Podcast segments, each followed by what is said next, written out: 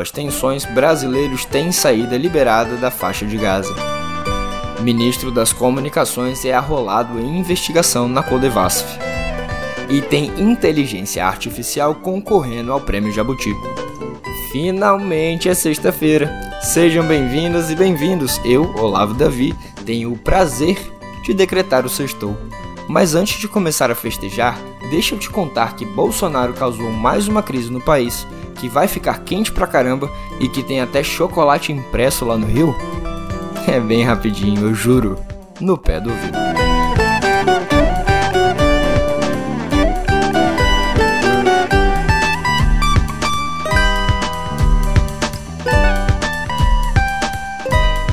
Após um papelão diplomático, muitas discussões e telefonemas e um recado de não temos nada a ver com isso, o governo israelense liberou os 34 brasileiros e suas famílias que estão há quase uma semana para deixar a faixa de Gaza. Deixa eu explicar melhor. Embaixador de Israel no Brasil, Daniel Zonchin compareceu à Câmara dos Deputados rodeado por parlamentares da extrema-direita e por uma pessoa. bem, uma pessoa conhecida. Emoldurado pelos azulejos de Atos Bucão, lá estava Jair Bolsonaro, o ex-presidente mesmo, posando de chefe de Estado. Era uma reunião para tratar da crise no Oriente Médio com pessoas alinhadas automaticamente aos Estados Unidos e, é claro, a Israel. E não é que Bolsonaro apareceu num cantinho tímido, esteve sentado ao lado do diplomata durante o encontro. No Itamaraty, segundo Jamil Chad, a imagem caiu como uma bomba, com o perdão da expressão. Para a diplomacia brasileira internamente, o ato foi visto como uma intromissão na política nacional e ainda mais com um ser que está inelegível, fora da administração pública pelos próximos oito anos. Apesar disso, para fora, o discurso alinhado pelo chanceler Mauro Vieira é de que a prioridade são os brasileiros presos na faixa de Gaza desde o início do conflito. Após a confusão diplomática, a embaixada israelense divulgou nota na qual afirma que Bolsonaro não foi convidado para o evento, que se daria apenas com parlamentares. De qualquer forma, Vieira esteve boa parte do dia de ontem, quinta, ao telefone com seu par israelense, Eli Cohen. Foram ao menos quatro ligações com as tentativas por parte do brasileiro de liberar nossos compatriotas para deixarem a zona de guerra. E a confirmação veio na última ligação, a retirada dos brasileiros se dará por meio de uma aeronave da Força Aérea que vai pousar em Al-Arish, a 53 quilômetros de Gaza, no Egito, que também autorizou a chegada da missão brasileira.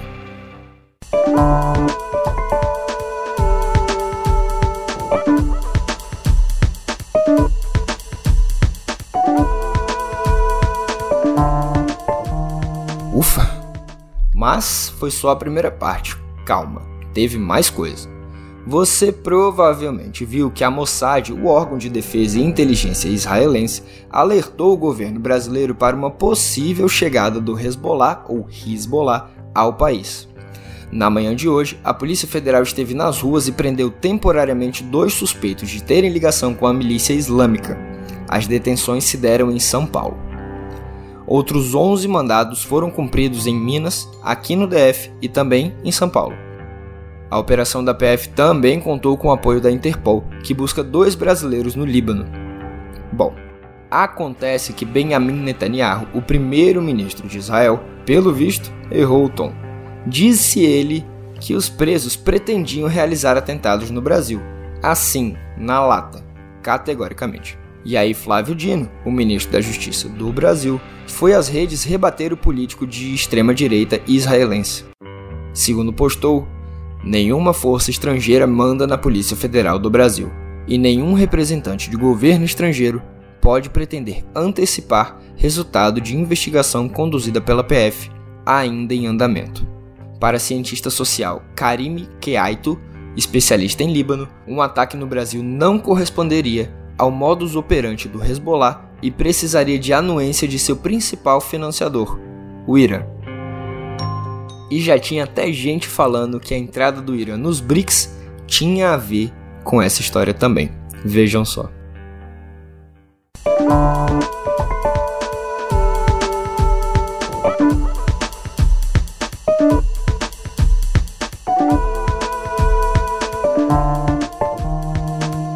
Ainda nesse tema funesto, o porta-voz do Conselho de Segurança Nacional dos Estados Unidos, John Kirby, anunciou ontem que Israel permitirá uma pausa humanitária de 4 horas ao norte da faixa de Gaza.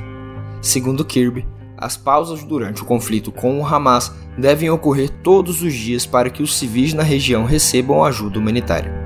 O porta-voz disse ainda que Israel anunciaria o momento das pausas com três horas de antecedência. A decisão se deu após negociações entre o presidente dos Estados Unidos, Joe Biden, e o primeiro-ministro israelense, o Benjamin Netanyahu.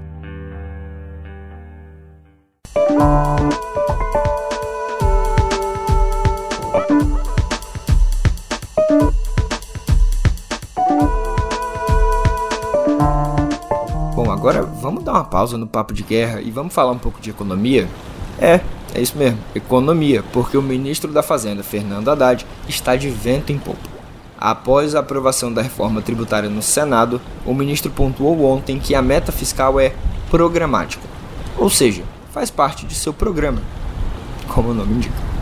Por isso, segundo Haddad, em 2024, o Ministério da Fazenda perseguiria o objetivo de déficit fiscal zero mesmo que a diretriz não estivesse prevista em lei, como possivelmente estará. Isso aí é muito claramente uma forma de Haddad se colocar de novo no jogo após as polemiquetas em torno do déficit zero que tomaram o noticiário depois de declarações do presidente Lula e do ministro da Casa Civil, Rui Costa. E além de tudo isso, Haddad ainda teve reunião com Lula e Jean Paul Prats, presidente da Petrobras. A reunião em si não tem muito a ver com o assunto, mas na saída do encontro, o ministro declarou que aguarda a promulgação ainda neste ano. Vale lembrar que a proposta volta para a Câmara dos Deputados, pois houve alterações no texto durante a análise na Casa Alta. Ainda segundo Haddad, a partir de agora, o secretário extraordinário da reforma tributária, o Bernardo Api, e a equipe econômica estarão 100% disponíveis para conversar novamente com o relator da reforma na Câmara, Agnaldo Ribeiro, que é do PP paraibano, e com os demais deputados.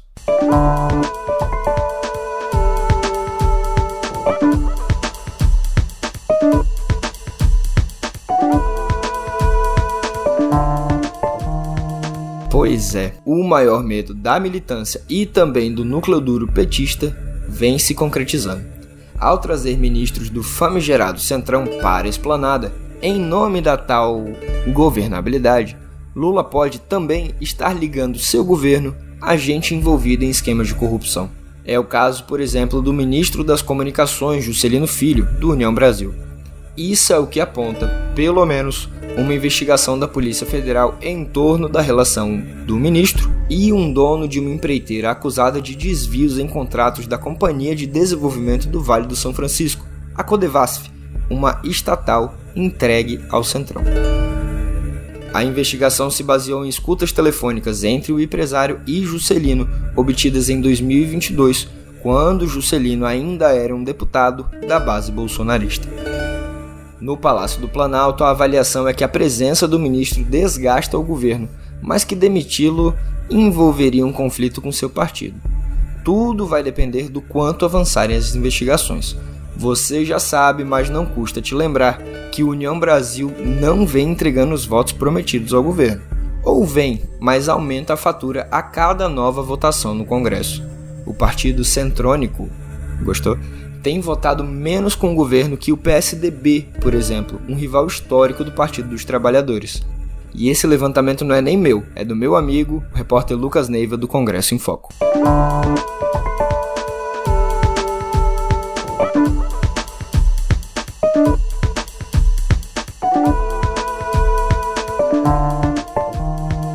Realmente, o inferno político astral do clã Ferreira Gomes parece não ter fim. Depois de se postar como uma terceira via, demonizar os governos petistas em plena disputa com o bolsonarismo e derreter nas urnas, Ciro Gomes viu seu partido, o PDT, aderir à campanha de Lula e virar até parte do governo. E não com um deputado qualquer, foi simplesmente com o presidente do partido, Carlos Lupe, assumindo a pasta da Previdência. Agora, agorinha, a executiva nacional do PDT simplesmente destituiu o senador Cid Gomes da presidência do partido no Ceará.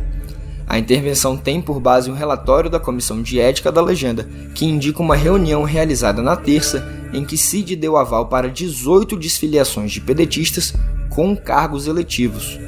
Isso tudo segundo a cúpula do PDT, tá? Que hoje é presidido interinamente por André Figueiredo. Em resposta, Cid disse que não mais respeita Lupe e Figueiredo, indicando que nenhum deles é democrata.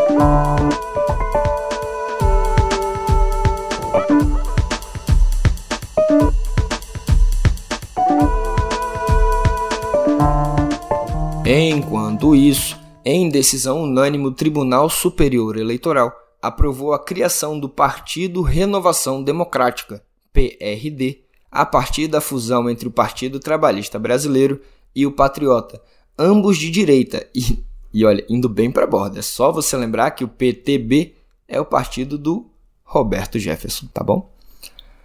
A fusão foi acertada em outubro do ano passado, depois que as duas legendas não alcançaram a cláusula de desempenho das eleições. Com a aprovação, o novo partido passa a ter direito a obter verbas do fundo partidário pela superação da cláusula de barreira.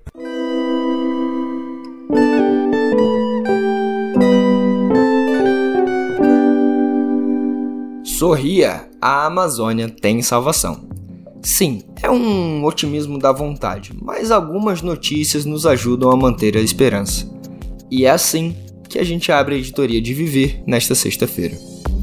O desmatamento na Amazônia diminuiu 22,3% desde a última temporada de medições, segundo dados do Instituto Nacional de Pesquisas Espaciais, o INPE. Lembra dele? Esses dados foram divulgados ontem, quinta-feira. Foram 9.001 quilômetros quadrados de área desflorestada entre agosto de 2022 e julho de 2023, ante quase 11,5 mil quilômetros quadrados registrados um ano antes. Os números são do Projeto de Monitoramento do Desmatamento na Amazônia Legal por Satélite, ou PRODES, considerado o mais preciso para as medições anuais, diferente do Sistema de Detecção de Desmatamento em Tempo Real, o DETER, que produz relatórios mensais sobre a devastação. Essa é a menor taxa registrada pelo PRODES desde 2019. Engraçado, o que aconteceu em 2019, hein?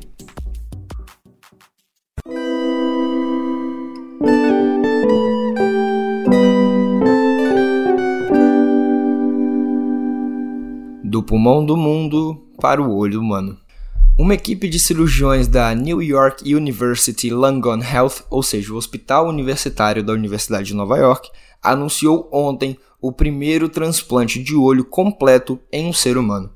O procedimento foi realizado há seis meses durante um transplante de face parcial em Aaron James, um ex-militar de 46 anos que teve metade do rosto destruído em um acidente elétrico.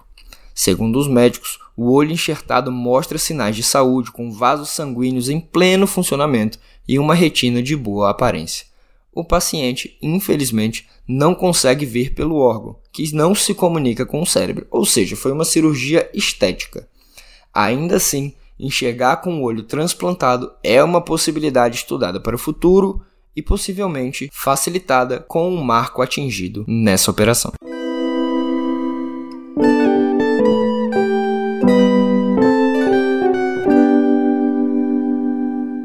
Vem calor forte por aí. Aliás, já tá um calorão da desgrama aqui em Brasília. Ainda assim, o Instituto Nacional de Meteorologia, o IMET, emitiu alerta de risco para temperaturas extremas em cinco estados até hoje, sexta-feira, com risco de o fenômeno se expandir e se prolongar.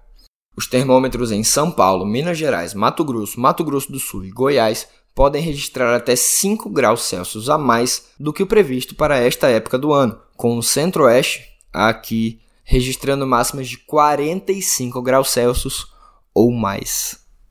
Já segundo o Clima Tempo, na segunda-feira, o calor deve afetar Tocantins, Bahia, Piauí, Espírito Santo e Minas Gerais.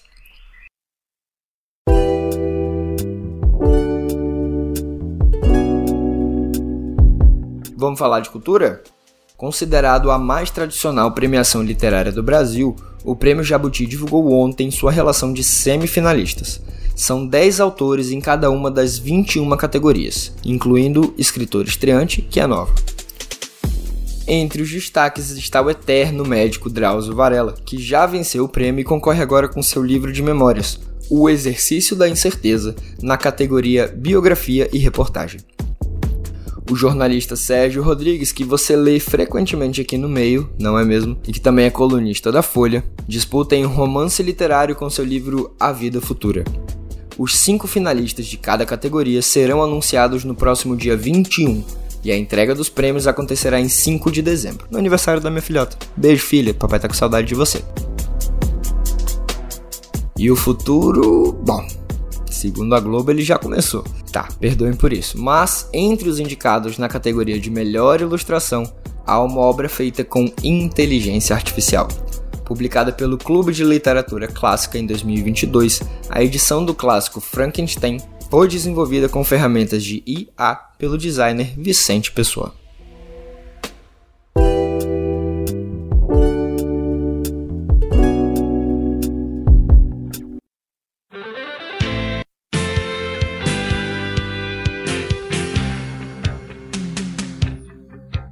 Aniversário de um ano de sua morte, já faz um ano, Gal. Gal Costa foi homenageada ontem com vários lançamentos.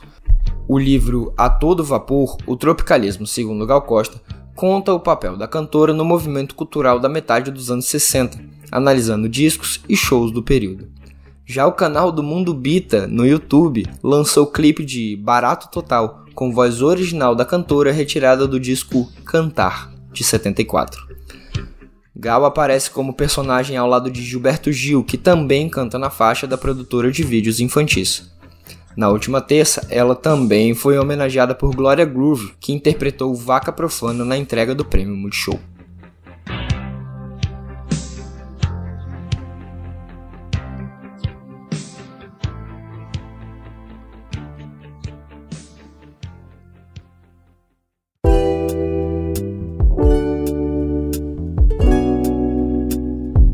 Fechar a editoria de cultura, a CCXP 23 confirmou a presença do lendário escritor de quadrinhos Geoff Jones, conhecido por reimaginar super-heróis e outros ícones da mitologia, como Lanterna Verde, Aquaman, Flash, Superman e Batman. Em um painel no palco Thunder, ele apresentará as novidades do seu novo selo de quadrinhos, Ghost Machine. Também vai ministrar uma masterclass no palco Ultra, além de realizar uma sessão de autógrafos. A CCXP 23 acontece de 30 de novembro a 3 de dezembro no São Paulo Expo.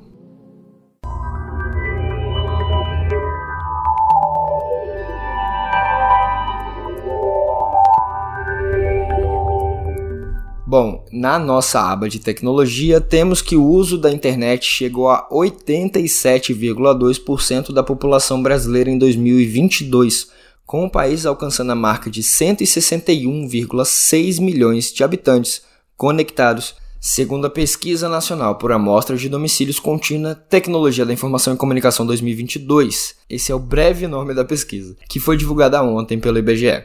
O resultado é 21 pontos percentuais maior do que 2016, que foi de 66%. Apesar da expansão, cerca de 24 milhões de brasileiros de 10 anos ou mais ainda não usava internet de acordo com o IBGE. O alto custo dos serviços é um dos principais motivos. E o celular, o celular, ele permanece como o equipamento mais usado no Brasil. Da população que acessou a internet em 22, 98,9% ou 160 milhões utilizaram o celular para se conectar.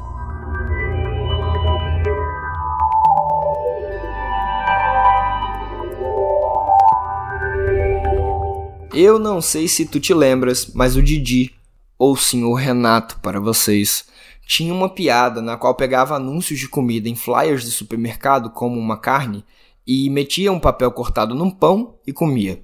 Era piada, é claro, mas também, convenhamos, era uma baita denúncia, né? Talvez, só talvez, ele não estava viajando tanto assim no humor. Não, tô brincando, mas se liga nessa notícia. O novo Fab Lab da Casa Firjan, da Federação das Indústrias do Rio de Janeiro, tornou possível que a gente coma chocolate impresso. Você acredita? Eu não. O espaço recém-inaugurado abriga uma das três impressoras de alimentos do país. Nos três andares do novo prédio, 10 diferentes tecnologias, sendo 7 de impressão 3D, estão disponíveis para o desenvolvimento e a concretização de projetos de empresas, empreendedores, instituições de ensino, estudantes e curiosos. Alguns dos equipamentos podem ser alugados por valores que variam de 20 a 70 reais por hora, após a realização de um pequeno treinamento que custa entre 77 e 219 reais. Para fazer um tour gratuito pelo espaço, basta participar do Open Day, que na minha época era conhecido como Dia Aberto. O próximo é no dia 17 e as vagas, bom, as vagas são limitadas.